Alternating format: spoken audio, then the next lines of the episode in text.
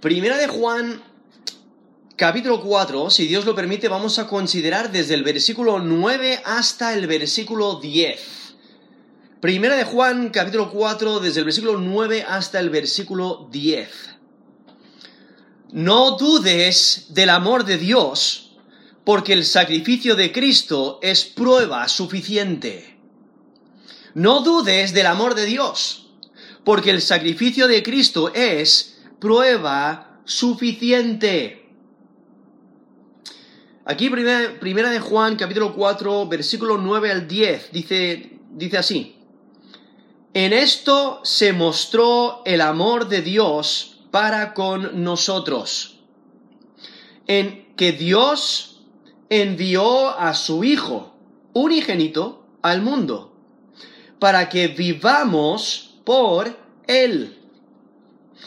En esto consiste el amor.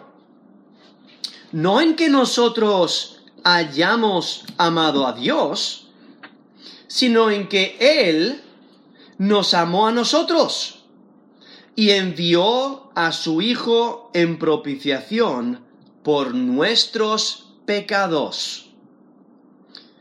Eso es 1 de Juan capítulo 4, desde el versículo 9 hasta el versículo 10 donde resalta el gran amor de Dios para con nosotros. O sea, este, este texto nos da a entender el origen del amor verdadero. Nos, y, nos da ejemplo, nos da ejemplo de, del perfecto amor. Y lo que nos ayuda a entender es que Dios nos ama sí o sí.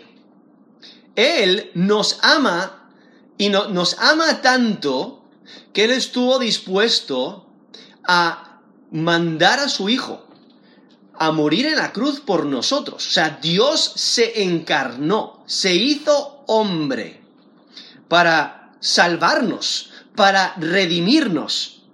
Y eso demuestra que Dios nos ama, porque Él dio lo más valioso él dio eh, a, su Hijo. Y Dios Hijo dio su vida para rescatarnos. O sea, ¿qué más valioso que dar la vida por alguien? ¿no? Eh, ¿Quieres una muestra de amor? Eh, aquí la tenemos. Es que Cristo Jesús, quien es Dios encarnado, Él dio su vida para rescatarnos a nosotros cuando nosotros merecíamos muerte, castigo eterno por toda la eternidad. Él, siendo perfecto y puro, siendo Dios, es eterno y santo y por ello puede, puede eh, morir y volver a vivir. Y al, encarnarse, al hacerse hombre, al tomar la naturaleza humana, él pudo morir por nosotros. Y entonces Él toma nuestro lugar y Dios acepta ese pago, acepta su sacrificio como nuestro rescate. Y eso demuestra su gran amor para con nosotros. Y por ello nos, debe de, de, em, ayudar a no dudar del amor de Dios al reconocer el gran sacrificio, todo lo que ha hecho por nosotros. Entonces aquí, aquí en 1 de Juan, capítulo 4, eh, en versículo 7, vemos la exhortación que el apóstol Juan tiene para los creyentes de amarse los unos a los otros. Entonces dice, amados, amémonos unos a otros porque el amor es de Dios. Todo aquel que ama es nacido de Dios y conoce a Dios. El que no ama no ha conocido a Dios, porque Dios es amor. Entonces, estos versículos anteriores a, nuestro texto eh, están mencionando, la, la idea de que si tú has puesto tu fe y confianza en Jesús como Señor y Salvador, tú eres creyente por la fe, eres considerado hijo de Dios, eres considerado eh, heredero del reino celestial, ¿no? Eres una nueva criatura. Ahora tienes vida espiritual, cuando antes estabas muerto en tus delitos y pecados. Entonces, si, si estás en Cristo, si has puesto tu fe y confianza en Jesús como Señor y Salvador, debes de reflejar el amor de Dios. Y por ello aquí nos exhorta a amarnos unos a otros. Y está resaltando que el amor es de Dios, como nos dice el versículo 7, pero aún más el versículo 8 dice que parte de la naturaleza de Dios es amor, o sea, Él es amor. Por eso dice la última frase del versículo 8, porque Dios es amor. Y es que el creyente debe de amar como Dios ama. Por eso es necesario considerar el amor de Dios. Ahora, aquí en 1 de Juan, en capítulo 3, versículo 16, ya nos ha mencionado el amor de Cristo, ¿no? Dios Hijo, quien demuestra su amor al dar su vida. Nos dice 1 de Juan 3, 16, en esto hemos conocido el amor, eh, el amor, en que Él, hablando de Jesús, Él puso su vida por nosotros también nosotros debemos de poner nuestras vidas por los hermanos. Eso es 1 de Juan 3, 16. Entonces, ahí está usando el ejemplo de Cristo, que Él dio su vida, demostró su amor al dar su vida por nosotros para salvarnos de la ira venidera. Y ese amor que Él nos mostró a nosotros, nosotros debemos de reflejarlo a los demás hermanos en Cristo. Y entonces, eh, viendo ahí como Jesús da su vida en Juan 10, 18 nos dice que Él da su vida voluntariamente, nadie se la quita. Dice, Jesús mismo dice, nadie me la quita, sino que yo de mí mismo la pongo. Tengo poder para ponerla y tengo poder para volverla a tomar. Este mandamiento recibí de mi Padre. Eso es Juan 10, 18. Entonces vemos el amor de Cristo. Él mostrando su amor, dando su vida. Pero ahora, aquí en 1 Juan 4, versículos 9 y 10, ahora presentan la misma idea, pero desde la perspectiva de Dios Padre. Entonces, Dios Padre, Él muestra su amor al enviar a su Hijo. Hay que recordar el que la escritura nos enseña sobre un Dios trino, o sea, una naturaleza, es una naturaleza divina, pero hay tres personas. Dios Padre, Dios Hijo y Dios Espíritu Santo. Y entonces, aquí vemos a Dios Padre enviando a la segunda persona de la Trinidad, que la escritura le, llama Dios Hijo, y le, le envía con un propósito, para morir, para morir nuestra muerte, para dar su vida por nosotros, para morir en nuestro lugar. Ese, ese era el, el propósito. Entonces vemos el gran amor de Dios. Porque si pensamos de manera humana, ¿quién estaría dispuesto a dar su hijo? ¿No? O sea, eso, eso muestra mucho amor. Tú muestras mucho amor si das tu vida por otro, pero también muestras mucho amor si das a tu hijo, ¿no? Eh, entonces, viendo el, el gran amor, el gran amor de Dios, reconociendo nuestra condición, que estábamos completamente eh, desesperados, sin esperanza, sin esperanza porque estábamos muertos en nuestros delitos y, pecados, eh, culpables delante de Dios y no podemos salvarnos por nosotros mismos. Necesitábamos un Salvador, necesitamos un Salvador, un Redentor, alguien que nos rescate de nuestra vana manera de vivir, que nos rescate del poder de las tinieblas, que nos rescate del poder del pecado necesitamos un Salvador. Y Dios se dio cuenta de que el único que podía satisfacer la ira de Dios era Jesucristo. ¿no? Era Dios, eh, eh, eh, era Dios mismo. Tuvo que mandar a una persona de la Trinidad para morir en nuestro lugar. Y entonces está usando aquí el ejemplo de Dios en, su muestra de amor para que nosotros nos amemos mutuamente. Pero estos versículos que, que estamos considerando aquí Primera de Juan 4, del 9 al 10, se enfocan en el gran amor de Dios para con nosotros. Porque el versículo 8 nos muestra que por su naturaleza Dios es amor. Pero entonces en versículos 9 y 10 resalta que Dios te mostró su amor de una manera increíble. Porque nos dice versículo 9, en esto se mostró el amor de Dios para con nosotros, en que Dios envió a su Hijo unigénito al mundo para que vivamos por él. En esto consiste el amor, no en que nosotros hayamos amado a Dios, sino en que Él nos amó a nosotros y envió a su Hijo en propiciación por nuestros pecados. Ahora aquí vemos como menciona y describe a la segunda persona de la Trinidad como su Hijo unigénito. Y ahí está identificando a, a, Dios Hijo. Incluso en Juan, en el, Evangelio de Juan, capítulo 1, vemos como la segunda persona de Trinidad se le identifica como el verbo de Dios, que es una persona diferente a, Dios Padre, aunque la misma naturaleza, los dos son, son divinos, tienen naturaleza divina, pero es un Dios.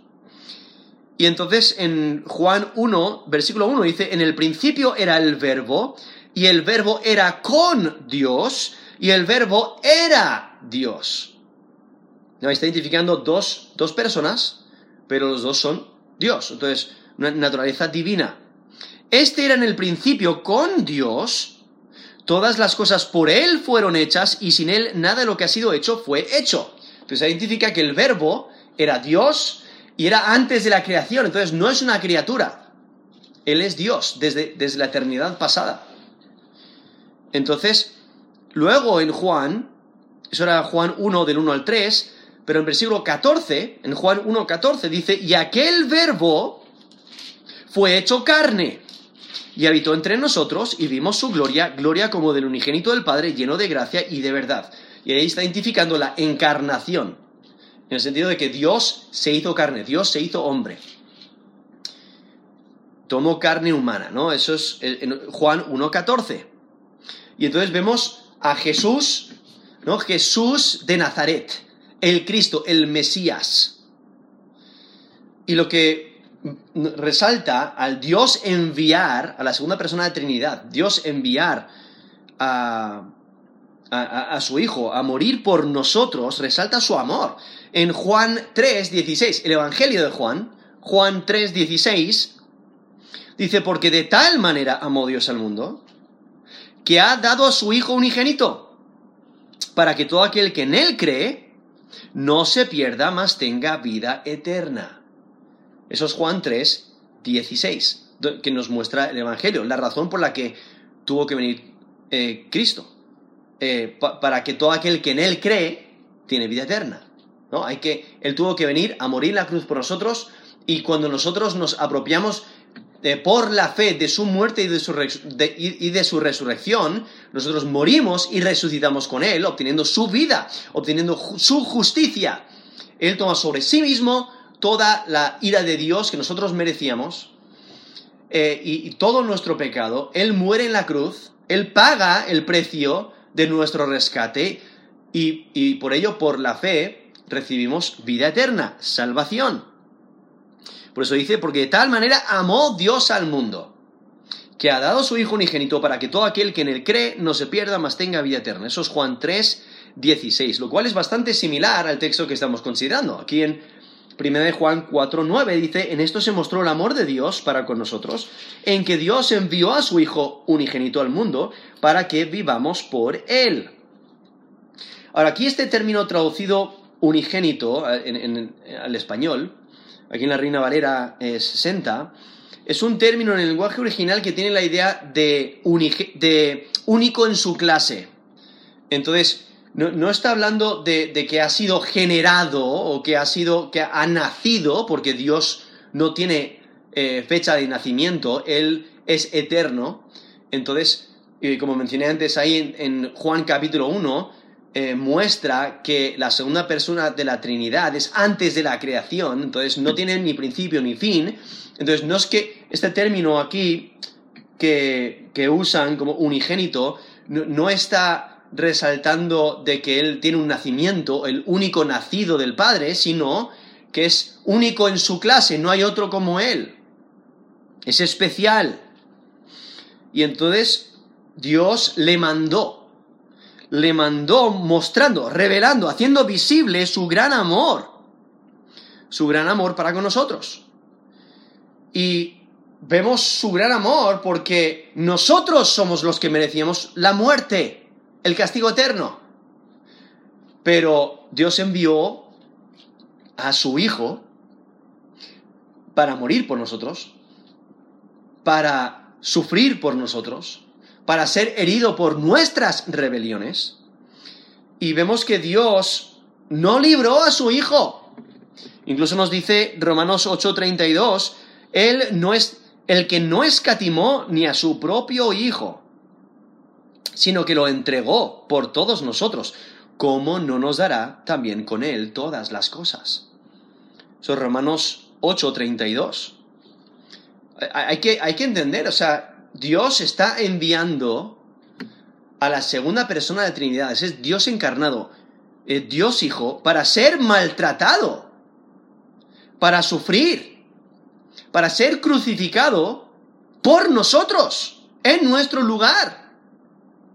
Y esa es la mayor expresión de amor. Eh, él muestra su amor hacia su creación caída, su creación que está llena de pecado, caída en, caída en pecado. Y es de notar que el hombre, por quien Cristo murió, o sea, Cristo murió por todos, y ninguno de nosotros merecía ese amor. Todos somos culpables. Nos dice Romanos 3:23, por cuanto todos pecaron y están destituidos de la gloria de Dios. Eh, o sea, todos merecemos el castigo, no merecemos el amor de Dios, no merecemos su gracia, no merecemos su misericordia. Incluso el apóstol Pablo en Efesios, el, apóstol Pablo en Efesios capítulo 2, describe nuestra condición, la condición del hombre antes de poner su fe y confianza en Jesús como Señor y Salvador, y describe, describe de esta manera, dice, Él os dio vida a vosotros cuando estabais muertos en vuestros delitos y pecados, en los cuales anduvisteis en otro tiempo siguiendo la corriente de este mundo, conforme al príncipe de la potestad del aire, el espíritu que ahora opera en los hijos de desobediencia, entre los cuales también todos nosotros vivimos en otro tiempo, en los deseos de nuestra carne, haciendo la voluntad de la carne y de los pensamientos, y éramos por naturaleza hijos de ira, lo mismo que los demás. Entonces ahí nos describe como muertos en delitos y pecados, como siguiendo la corriente del mundo, eh, siguiendo a Satanás, quien es el príncipe de la potestad del aire, eh, conforme a los deseos de nuestra carne, haciendo la voluntad de la carne, de nuestros pensamientos, y entonces éramos por naturaleza hijos de ira, o sea, merecemos la ira de Dios porque hemos pecado contra Él. Nos dice Romanos 6:23, porque la paga del pecado es muerte hemos pecado, merecemos la muerte. Merecemos la ira, somos hijos de ira. Pero, nota ahí Efesios 2, versículo 4, pero Dios, que es rico en misericordia, por su gran amor con que nos amó, aun estando nosotros muertos en pecados, nos dio vida juntamente con Cristo, por gracia sois salvos y juntamente con Él nos resucitó y asimismo nos hizo sentar en los lugares celestiales con Cristo Jesús. Y entonces, viendo el gran amor de Dios, o sea, viéndonos en nuestra condición, muertos en delitos y pecados, rebeldes, enemigos, eh, desobedientes, pecadores, habiendo roto su ley, Dios muestra su amor, toma la iniciativa, y provee salvación, aunque no lo merecemos. Él nos amó primero. Incluso eso es lo que nos menciona el versículo 10. Volviendo aquí a 1 de Juan 4:10, dice, en esto consiste el amor, no en que nosotros hayamos amado a Dios, sino en que Él nos amó a nosotros y envió a su Hijo en propiciación por nuestros pecados. Hay que recordar, Dios no está bajo ninguna obligación de buscar y salvar, pero este fue el propósito por el cual Él envió a su Hijo, para proveer salvación. Y es que la gracia de Dios es maravillosa, porque proveyó salvación y vida eterna para los, para los que son rebeldes, son sus enemigos. Nos dice Romanos 5.10, Romanos 5.10, porque si siendo enemigos fuimos reconciliados con Dios por la muerte de su Hijo, mucho más, estando reconciliados, seremos salvos por su vida. Eso es Romanos 5.10. Entonces, siendo enemigos, nos rescató. Entonces, eh, vamos, vamos eh, a recibir esa salvación, esa vida eterna, ¿no? Eh, lo tenemos asegurado por la gracia de Dios, que es maravillosa. Y aquí, volviendo aquí a 1 de Juan, capítulo 4, versículo 9, podemos notar que acentúa la naturaleza y la eh, singularidad de Jesucristo. O sea, es el único capaz de proveer salvación. Es el único que, que intercede por nosotros. Es el único mediador entre Dios y los hombres. Nos dice 1 Timoteo 2.5 en Juan 14, 6 nos dice, yo soy el único camino, la verdad y la vida, nadie viene al Padre sino por mí. Eso es Juan 14, 6. Entonces Juan 14, 6 y 1 Timoteo 2, 5 resaltan que no podemos eh, tener acceso a Dios si no es por medio de Jesucristo. Entonces, Él es único en, en su clase. Es Dios encarnado. Y Él eh, vino de Dios, o sea, Dios le envió. Entonces es, eh, es Dios, es de naturaleza divina. Y es que Dios Hijo fue enviado por Dios Padre con la misión de dar vida espiritual a aquellos que estaban muertos espiritualmente. ¿no? Lo acabo de leer ahí en Efesios 2.5, cuando dice, aún estando nosotros muertos en pecados Aún estando nosotros muertos en pecados, nos dio vida juntamente con Cristo, por gracia sois salvos. Eso es Efesios 2.5. Y esa vida que obtenemos en Cristo por la fe es lo que resalta aquí 1 de Juan 4, en la última parte del versículo 9, cuando dice, para que vivamos por Él. O sea, en esto, esto nos dice 1 de Juan 4, 9, en esto se mostró el amor de Dios para con nosotros, en que Dios envió a su Hijo unigénito al mundo para que vivamos por Él. O sea, esa, es la razón, para que muriera en nuestro lugar y que nosotros pudiéramos obtener vida por medio de Él, por medio de su sacrificio. Y es que Dios se encarnó. Se encarnó para dar su vida en rescate. Incluso Jesús mismo dijo, hablando de sí mismo usando el título mesiánico de Hijo del Hombre, que, que viene de la profecía de Daniel, en Marcos 10, 45 dice, porque el Hijo del Hombre no vino para ser servido, sino para servir y para dar su vida en rescate por muchos. Eso es Marcos 10, versículo 45. O sea, Él dio su vida. Él vino no para ser servido, sino para dar su vida. Dios le envió para dar su vida para que nosotros pudiéramos tener vida. Estábamos muertos en delitos y pecados, pero cuando ponemos nuestra fe y confianza en Jesús como Señor y Salvador, nos apropiamos de la salvación que Cristo ofrece por la fe, entonces obtenemos su vida. ¿No? Él fue resucitado para vida y nosotros resucitamos con Él por la fe. Nos dice Gálatas 2.20, con Cristo estoy juntamente crucificado. Ya no vivo yo, mas vive Cristo en mí.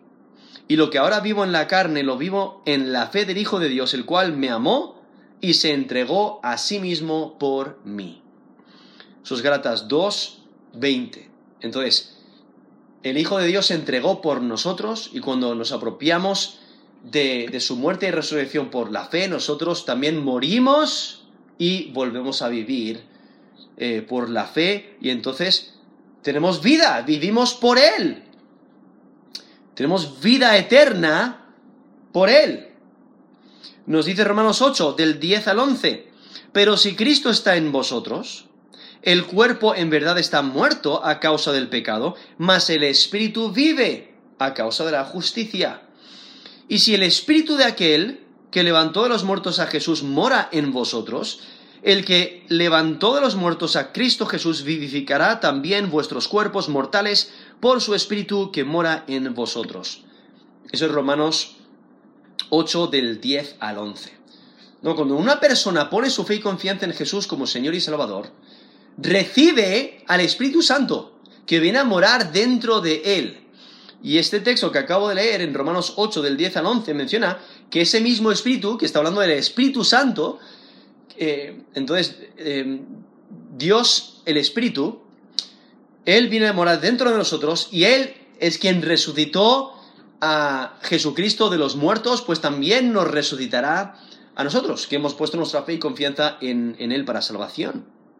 Y es que Jesús da vida eterna a sus seguidores. Por eso nos dice la última frase de 1 Juan 4, 9, para que vivamos por Él. Entonces vivamos para vida eterna, pero también en nuestra, nuestra vida terrestre, en nuestra vida ahora, debemos de vivir por Él, vivir, vivir para Él, servirle con nuestras vidas. Y entonces el versículo 10 dice, en esto consiste el amor. No en que nosotros hayamos amado a Dios, sino en que Él nos amó a nosotros y envió a su Hijo en propiciación por nuestros pecados. Aquí lo que hace el apóstol Juan es definir el amor del que está hablando. ¿No? El amor verdadero viene de Dios. O sea, tiene a Dios por origen. El amor genuino empieza con el amor de Dios. Él es el quien toma la iniciativa. El hombre, por naturaleza, es pecador. Y no ama a Dios. Entonces, el, el hombre no es quien amó a Dios primero, no, Dios es quien amó primero. Y, y, el amor de Dios se enfoca en el problema del pecado del hombre y en su necesidad de redención. Y viendo esa necesidad, Dios la cubre al mandar a su Hijo a morir en la cruz por nosotros. Y el propósito de mandar su Hijo fue expiación. Y es que el perdón de pecados está en el centro de la expiación y expresa el amor de Dios. Por eso nos dice, en esto consiste el amor. En que nosotros, perdón, no en que nosotros hayamos amado a Dios, sino en que Él nos amó a nosotros y envió a su Hijo en propiciación por nuestros pecados sea, era necesario que alguien pagara por el pecado. Era necesario que alguien fuera castigado por la maldad. Era necesario que, haya, que alguien eh, fuera herido por las transgresiones. Alguien tenía que pagar la deuda. Y entonces vemos a Jesucristo pagando la deuda con su propia vida al derramar su, propia sangre. Ese término ahí traducido propiciación es la idea de el pago, es el pago mismo del rescate. El pago del rescate que satisface la ira de Dios. Y ese pago se aplica a la persona cuando ésta la acepta por la fe. Entonces, Cristo murió por todos. Pero cada persona debe de aceptar ese pago, debe de aceptar ese regalo que, Cristo provee. Y, por ello, eh, aunque Cristo murió por todos, no todos se salvan. ¿Por qué no todos se salvan? Porque no todos quieren aceptar a Jesús como Señor y Salvador. No todos eh, quieren ser salvos. Incluso hay algunos que automáticamente rechazan a Cristo. Y lo que nos dice eh, Juan 3, 36 es, el que cree tiene vida eterna, pero el que rehúsa creer no verá la vida, sino que la ira de Dios está sobre él. Eso es Juan 3, 36 dice, el que cree en el Hijo tiene vida eterna, pero el que rehúsa creer en el Hijo no verá la vida, sino que la ira de Dios está sobre él. ¿Por qué? El que rehúsa creer no quiere creer. No quiere recibir a Jesús como Señor y Salvador. No quiere creer en la muerte sacrificial de Cristo y, en su resurrección. No quieren creer en que, eh, que Cristo murió por nosotros como nuestro sustituto y que Dios aceptó ese sacrificio por nosotros. Dios aceptó ese pago, esa propiciación. O sea, Cristo se dio a sí mismo por nosotros. Dios lo aceptó. Pero nosotros tenemos que aceptar ese regalo. Cada uno de nosotros. Y por ello se apropia por la fe. La aceptamos por la fe. Eh, alguien te puede dar un regalo, ¿no? Em, em, quizás te, dan un regalo. Eh, imagínate que tengo las llaves de un vehículo en mi mano y te digo, mira, tienes que venir a aceptar, eh, tienes que venir a por este regalo, a aceptar este regalo que tengo para ti es un coche nuevecito. Y bueno, tú puedes decir, wow, qué, regalo más bonito. Y dejarlo allí. O sea, no, actuar sobre la información que has recibido. Porque yo tengo las llaves de un vehículo y tienes que aceptar mi palabra, creer que lo que yo te estoy diciendo es verdad. Y venir y aceptar las llaves y llevarte tu vehículo eh, y disfrutar de, de, tu vehículo, ¿no? O sea, usándolo. pero tienes que, tienes que ir a aceptar el regalo. Es la misma idea. O sea, Dios ofrece el regalo gratuitamente. Cristo pagó por todos, pero no todos lo quieren recibir, no todos lo reciben. ¿Cómo lo recibes? Al aceptar a Jesús como Señor y Salvador, a creer en Él por la fe. Entonces vemos a Jesús, que Él es la propiciación. Por eso nos dice aquí 1 Juan 4:10, la última parte dice, eh, y envió, o sea, Dios envió a su Hijo en propiciación por nuestros pecados. Él está pagando por nuestros pecados. Nosotros somos los que hemos pecado, pero Cristo es quien pagó. Si lo aceptamos por la fe, o sea, sí, porque si no lo aceptamos por la fe, nosotros tenemos que pagar por nuestros pecados en, en 2 Corintios 5, 21, dice, al que no conoció pecado, por nosotros lo hizo pecado, para que nosotros fuésemos hechos justicia de Dios en él. O sea, Cristo no mereció morir.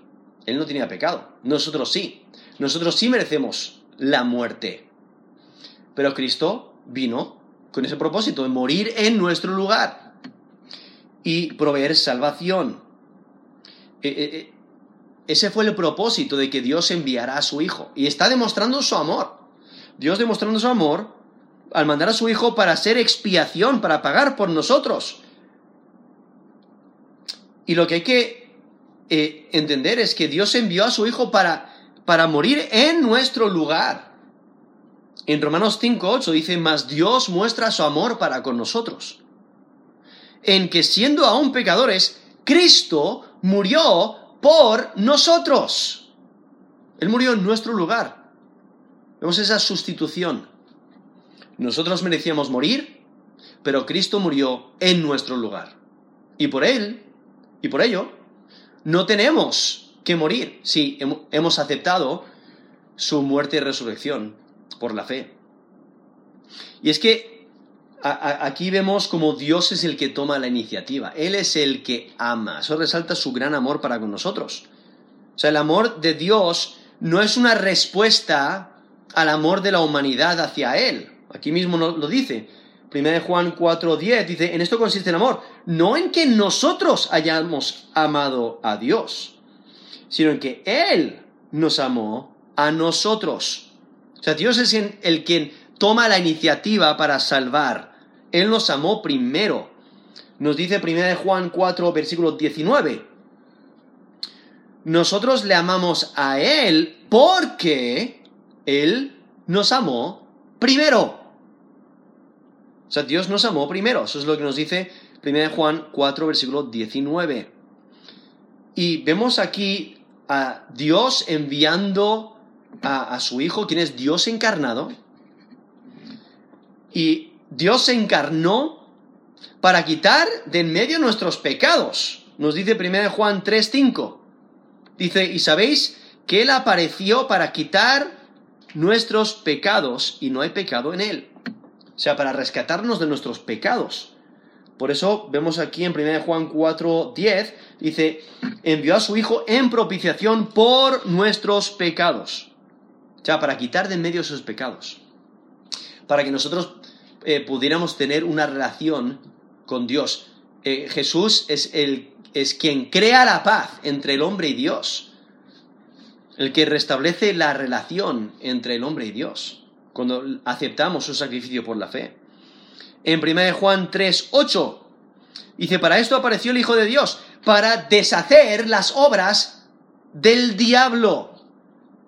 ¿No? El diablo eh, tentó a Adán y a Eva, ellos cayeron en pecado, y como nos dice Romanos 5:12, el pecado entró al mundo por un hombre, por Adán, y así, y, por el, y por el pecado la muerte, así la muerte pasó a todos los hombres. Vemos cómo entra el pecado al mundo, y vemos, eh, en Romanos nos dice eh, que aún la creación sufre y gime, gime porque por el pecado. Y, entonces viendo el...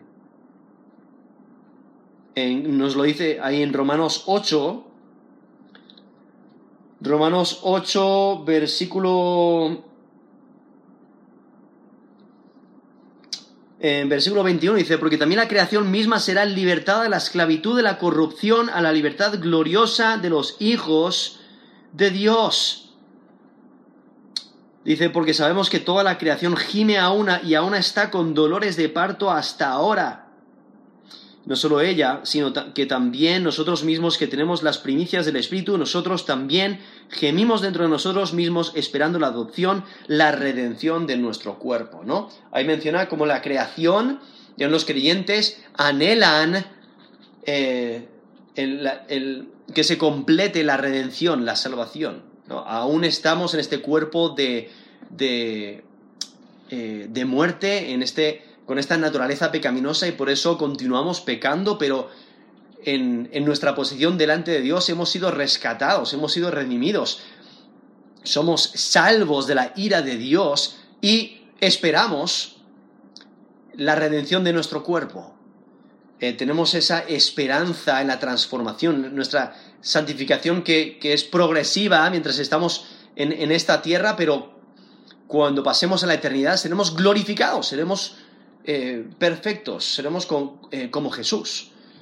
Y entonces, viendo el pago de, de Cristo por nosotros, muriendo en nuestro lugar, que demuestra el amor de Cristo, pero el amor de Dios para con nosotros. Siendo pecadores, Cristo murió por nosotros.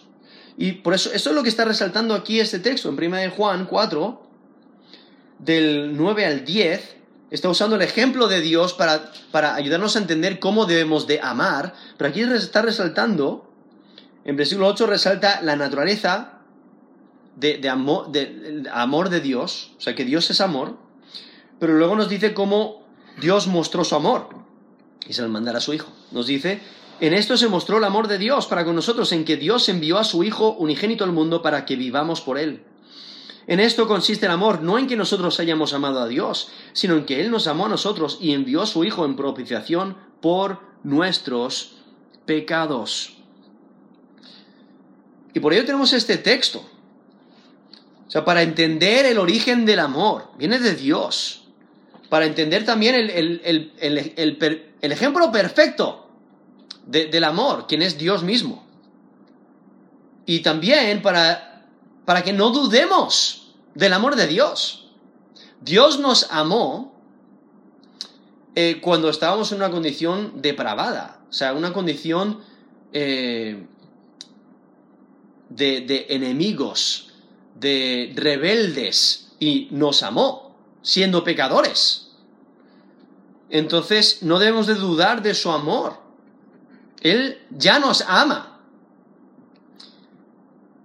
Aun cuando pensamos, ay, es que nadie me ama. Bueno, e-, eso no es cierto. Dios te ama. Y lo, lo demostró al enviar a su Hijo.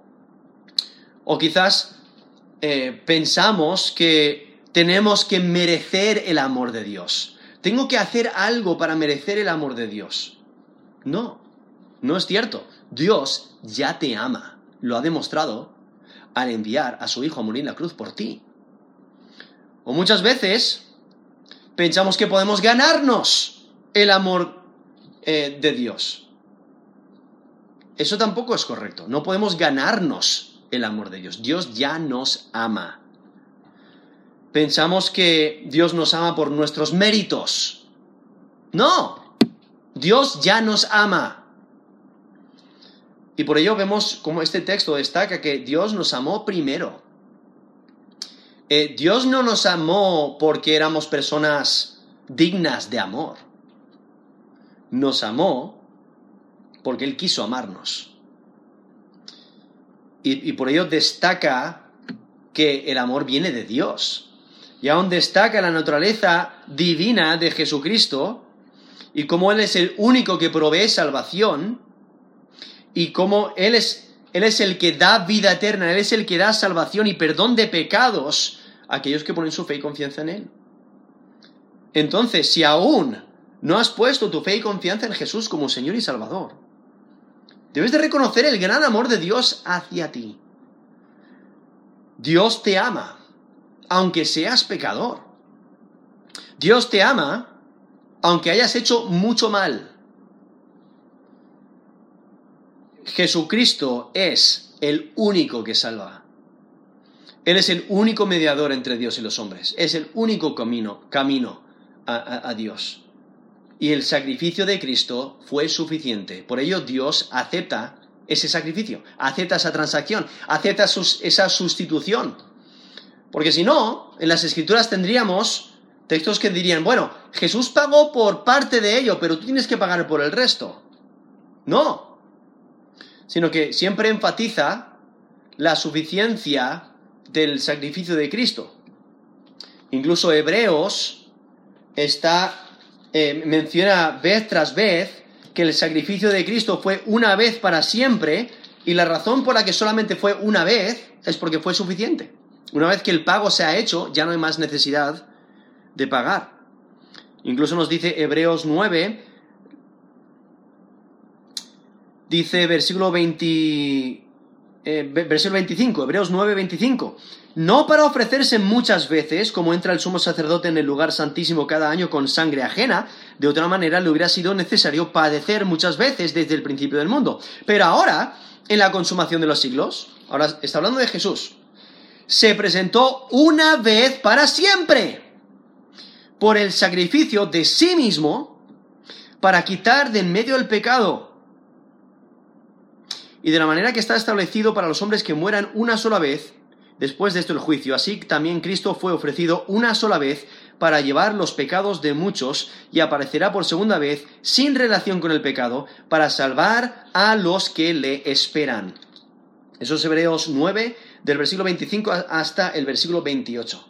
O sea, el sacrificio de Cristo fue suficiente. Entonces, lo único que tenemos que hacer es creer por la fe en su sacrificio, en lo que Él ha hecho por nosotros, creer en Él como Señor y como Salvador. Ahora, si eres creyente, si ya has puesto tu fe y confianza en Jesús como Señor y Salvador, este texto que hemos considerado aquí en 1 Juan 4 del 9 al 10, debe de animarte al considerar el amor abundante de Dios. Considerar de que Dios te ama no por tus méritos, sino que Él te ama porque Él quiere amarte. Él te ama aunque no te lo merezcas. Y porque Él te ama, aunque no te lo merezcas, eso significa que no puedes perder. No puedes perder su amor. El amor de Dios no cambia. Y entonces, por muchos problemas que te vengan en la vida, el amor de Dios no cambia. Tus problemas no cambian el amor de Dios hacia contigo. Dios te ama. El amor de Dios se mantiene constante. Entonces debemos de celebrar el amor de Dios para con nosotros. Y celebrar lo que Dios ha hecho por nosotros, enviando a su Hijo a morir en la cruz por nosotros, dándonos vida eterna, perdón de pecados, una herencia reservada en los cielos. Podemos gozarnos en ello. Y, al mismo tiempo debemos de amar a otros como Dios ama. Amar aunque sea difícil. Amar aunque nos rechacen. Amar aunque nos hagan sufrir. Debemos de amar. Incluso eh, la escritura es bastante clara, ¿no? Debemos de amar a Dios primero y a, y a nuestro prójimo como nosotros mismos. Entonces debemos de mostrar amor. Y es que no debes de dudar del amor de Dios porque el sacrificio de Cristo es prueba suficiente. No dudes. No dudes del amor de Dios porque el sacrificio de Cristo es prueba suficiente. Vamos a terminar en oración.